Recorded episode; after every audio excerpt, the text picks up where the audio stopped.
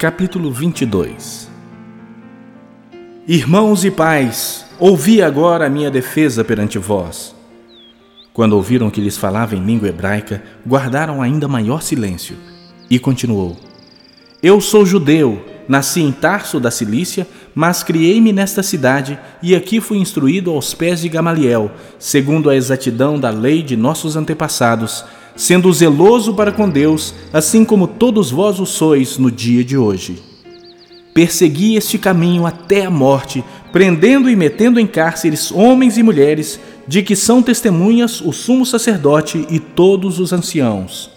Destes recebi cartas para os irmãos, e ia para Damasco, no propósito de trazer manietados para Jerusalém os que também lá estivessem para serem punidos.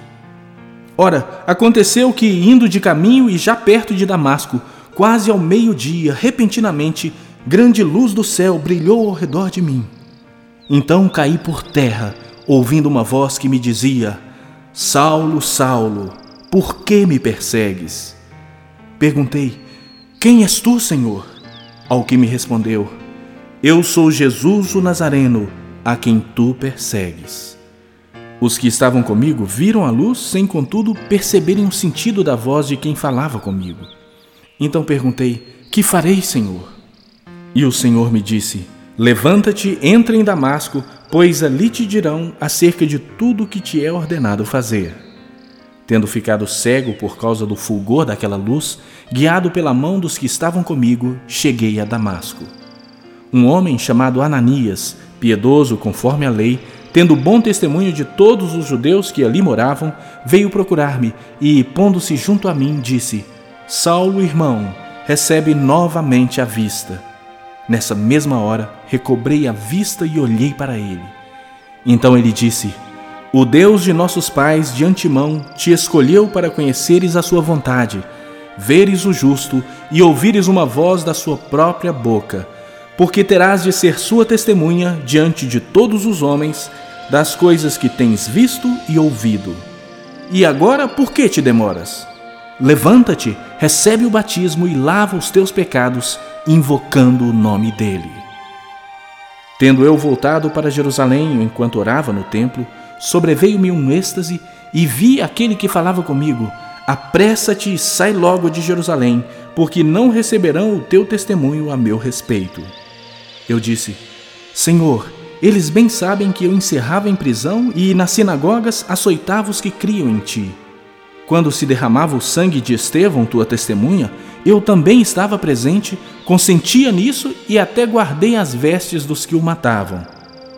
Mas ele me disse: Vai, porque eu te enviarei para longe aos gentios. Ouviram-no até essa palavra e então gritaram, dizendo: Tira tal homem da terra, porque não convém que ele viva. Ora, estando eles gritando, arrojando de si as suas capas, atirando poeira para os ares, ordenou o comandante que Paulo fosse recolhido à fortaleza e que, sob açoite, fosse interrogado para saber por que motivo assim clamavam contra ele. Quando o estavam amarrando com correias, disse Paulo ao centurião presente: Ser-vos-á porventura lícito açoitar um cidadão romano sem estar condenado? Ouvindo isto, o centurião procurou o comandante e lhe disse: Que estás para fazer?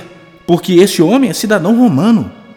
Vindo o comandante, perguntou a Paulo: Dize-me, és tu romano? Ele disse: Sou. Respondeu-lhe o comandante: a mim me custou grande soma de dinheiro este título de cidadão. Disse Paulo, pois eu o tenho por direito de nascimento. Imediatamente se afastaram os que estavam para o inquirir com açoites. O próprio comandante sentiu-se receoso quando soube que Paulo era romano, porque o mandara amarrar.